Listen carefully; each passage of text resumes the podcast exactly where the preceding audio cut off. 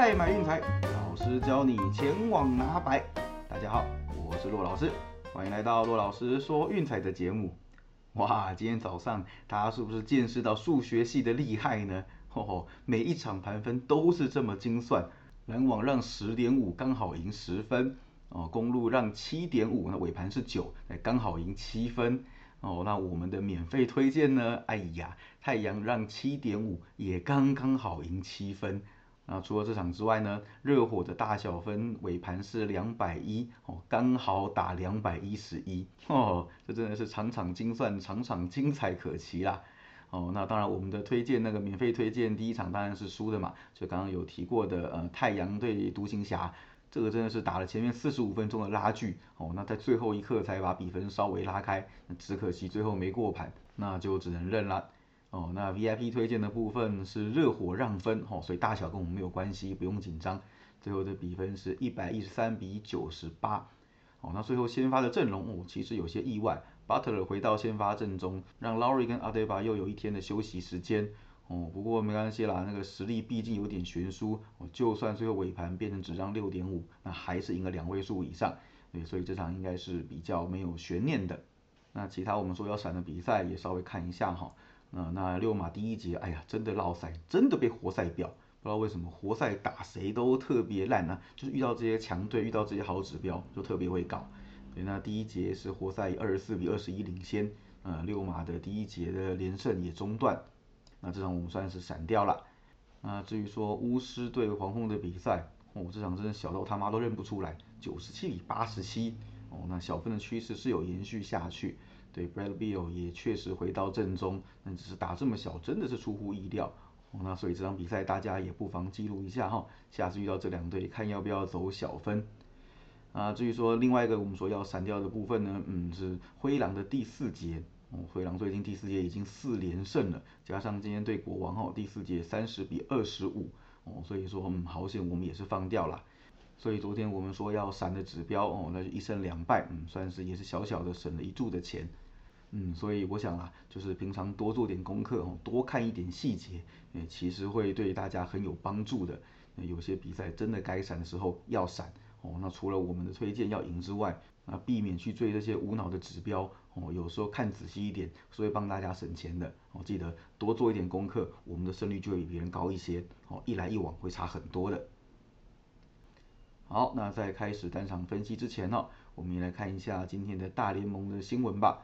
哦，那当然了，因为明年秋季开打还有很长的时间，不过呢，多做点功课，其实我想是会对大家有帮助的。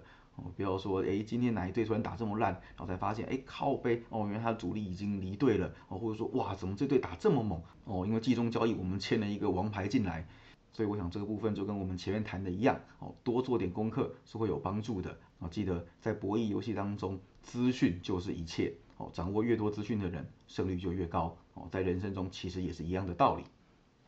好，那首先第一条消息呢是 Robbie Ray 跟 Corbin Burns 哦荣获赛扬奖的头衔哦，那这个部分我个人是猜错了，我本来以为是 Gary Cole 跟 Max Scherzer，那当然啦，这两个人获奖其实也没什么话说哦，毕竟他们是几乎包办了就是投手各项数据的第一名，那其中尤其 Robbie Ray 哦，现在有这个赛扬奖的头衔加持，那接下来要谈合约对他来说会是更有利。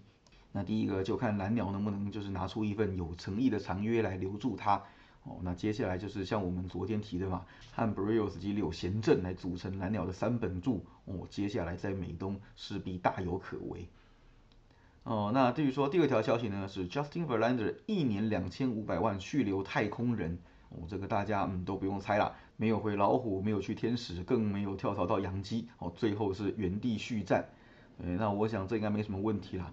之前的测试会上，他还投到九十七迈哦，那加上就是他这么多年的季后赛经验，我想他的实力对太空人的轮值来说，依然还是有很大的帮助哦。所以说太空人基本上，嗯，就看野手的部分能不能留得住 Korea。目前呢，先发轮值看起来是暂时不需要担心的，所以我们就持续关注他们在野手这方面补强的动态吧。哦，那另外哈，就是巨人的老将 Brandon Belt 同意了合格报价一千八百四十万，哦，接下来就要继续为老东家巨人效力了。哦，那当然这个消息哈，其实会跟接下来的消息有关，就是铃木成也下周执行入杂志挑战大联盟，哦，这个已经是球团证实的消息了。哦，那很多球队呢，就是外野可能有空缺的，哦，包含我们刚刚提到的巨人，哦，那其他还有像游击兵、水手都有可能对他展开就是欢迎的双臂。那其中哦，巨人的老板也公开表示，就是他们对这名东洋的好手是有兴趣的。哦，毕竟 Chris b r y a n 还没有留下来，那要留下来恐怕代价也不小，所以并不是没有可能哦，将这个机会留给铃木成也。那另外哈，就是西岸，毕竟怎么说，就是气候还有文化哦，跟亚洲是比较接近、比较有关联的哦，所以说铃木成也要选的话，也许哦会优先考虑就是西岸的球队。那所以说水手啦、巨人，嗯，这些其实都是好选择。对游击兵虽然也不错啊，但当然啦，毕竟他们不是个什么具有竞争力的球队哦。那至于说结果会怎么演，嗯，我们下个礼拜就知道了。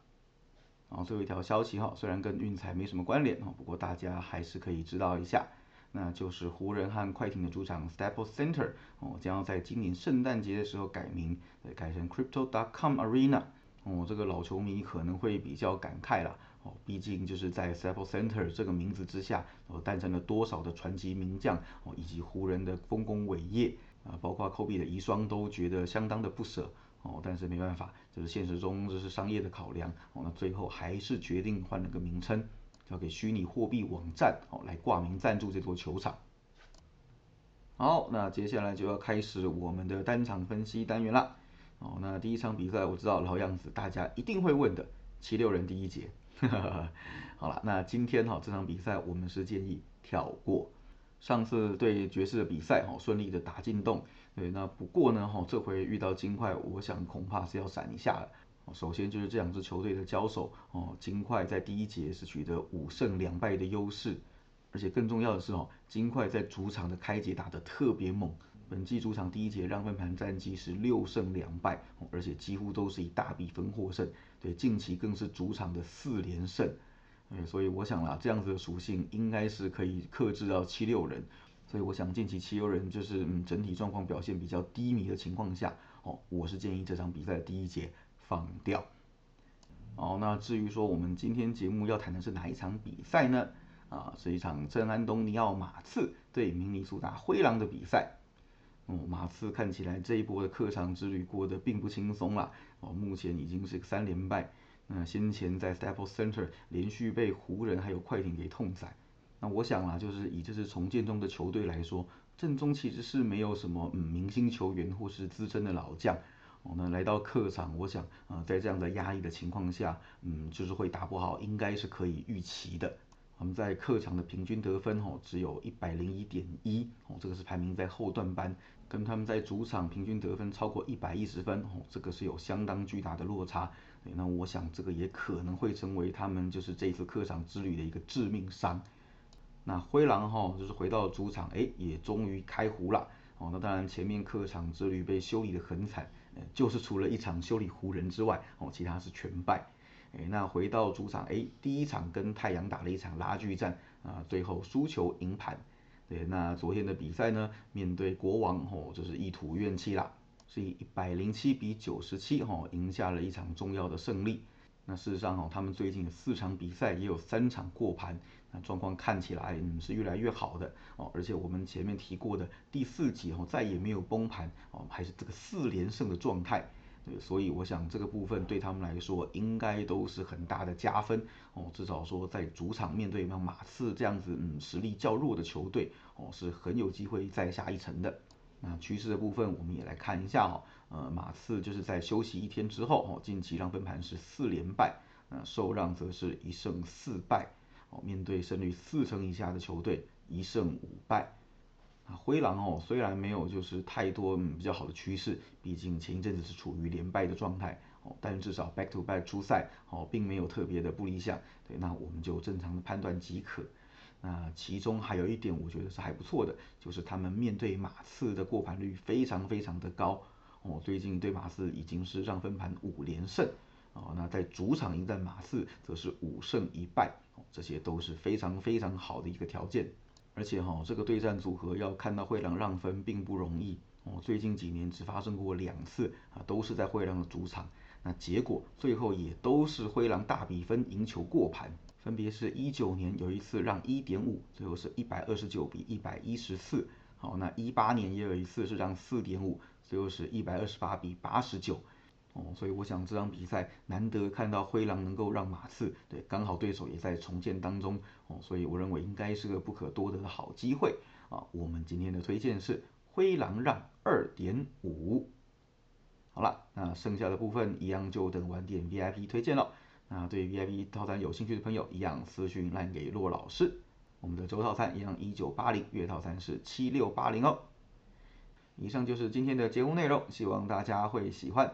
记得订阅并分享我们的频道，给身边喜爱运动、热爱运彩的朋友一起看球赛、聊运彩。也欢迎加入烂群组，跟我们一起讨论哦。不要忘记到我们的粉丝团以及 Instagram 去按个赞哦。我是陆老师，我们明天见，拜拜。